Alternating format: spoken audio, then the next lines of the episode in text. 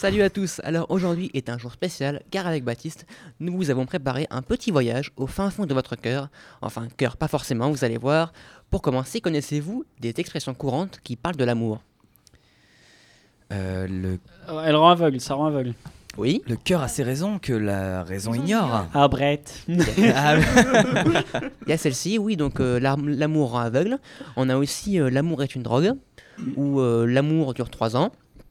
Toutes ces expressions qui peuvent sembler être basées sur les multiples expériences de tonton Pascal peuvent en réalité s'expliquer par la chimie, mais pas n'importe laquelle, la chimie de l'amour. Comme c'est magnifique, j'en ai des papillons dans le ventre. Ah là là, des papillons dans le ventre, tous ceux qui sont tombés déjà amoureux connaissent cet étrange sentiment de stress, le fameux coup de foudre. Chez les neuroscientifiques, on est un peu plus modeste et on dit simplement que vous êtes victime de la chimie. Rien que ça. Mais alors cette chimie de l'amour, qu'est-ce que c'est?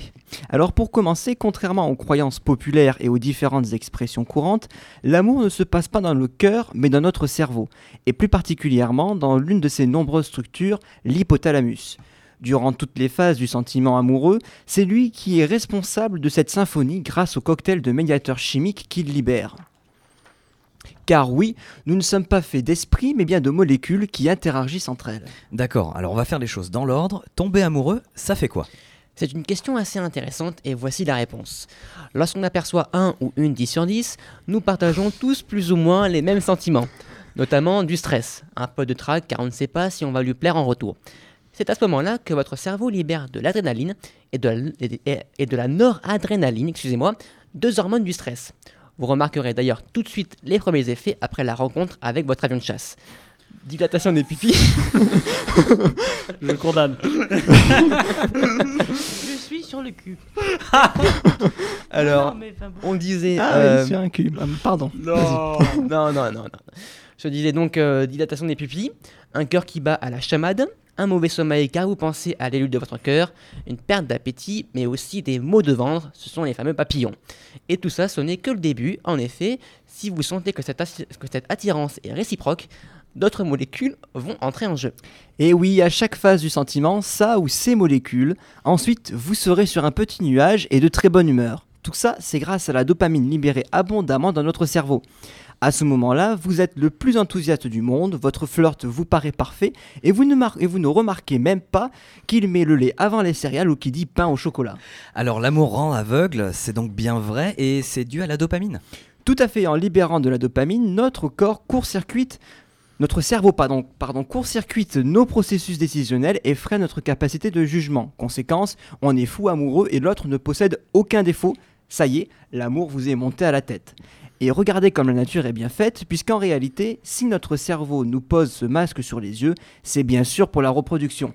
Pas le temps de réfléchir, il faut, foncer pour repeupler la Terre. Donc hop, un petit shot de testostérone et de, et de dopamine, s'il vous plaît, pour accélérer tout ça. Tout de suite, ça arrive. Mais alors, si vous avez bien suivi, cette vision pourrait vous donner l'impression que nous sommes des animaux qui se reproduisent sans même réfléchir. En réalité, l'amour est bien plus complexe, car comme de nombreux phénomènes de dépendance, il fait intervenir le circuit de la récompense. Ah oui, c'est vrai, ça, on en avait déjà parlé de ce circuit de récompense. Euh, c'est à cause ou plutôt grâce à lui qu'on dit l'amour est une drogue. Et oui, notre cerveau est obsédé par la reproduction de l'espèce. Et en libérant de la dopamine, de la sérotonine et les endorphines, il nous conditionne à l'idée de remettre le couvert, et ce le plus souvent possible. Mais alors, euh, qu'en est-il de ce sentiment d'attachement à l'autre? C'est quand même pas chimique ça. Au risque de te décevoir, Léo, là aussi, on remercie nos petites molécules, et en particulièrement l'ocytocine, que l'on appelle simplement l'hormone de l'amour. Car oui, une fois que votre couple brûle de passion, et surtout à chaque fois que vous faites des câlins, votre cerveau active les circuits de la, du plaisir et de la récompense pour poursuivre, pour produire pardon, de l'ocytocine qui entre simple qui oh là là pardon non mais tu fais des petits gestes aussi C'est c'est Raphaël. compliqué. Pardon, pardon, pardon. J'en étais où Alors, euh, L'ocytocine. euh, oui, l'ocytocine qui active du coup des circuits du plaisir et de la récompense pour produire de l'ocytocine qui, entre autres, supprime le stress et renforce le sentiment de bien-être et l'activité et active la libération d'autres hormones du plaisir. Vous faites donc encore plus de câlins, vous libérez encore plus d'ocytocine et du coup vous faites encore plus de câlins, etc., etc., etc. Alors présenté comme ça, on pourrait croire que vous venez de nous présenter la re- recette moléculaire de l'amour, mais dans la réalité, est-ce que ça se passe toujours aussi bien?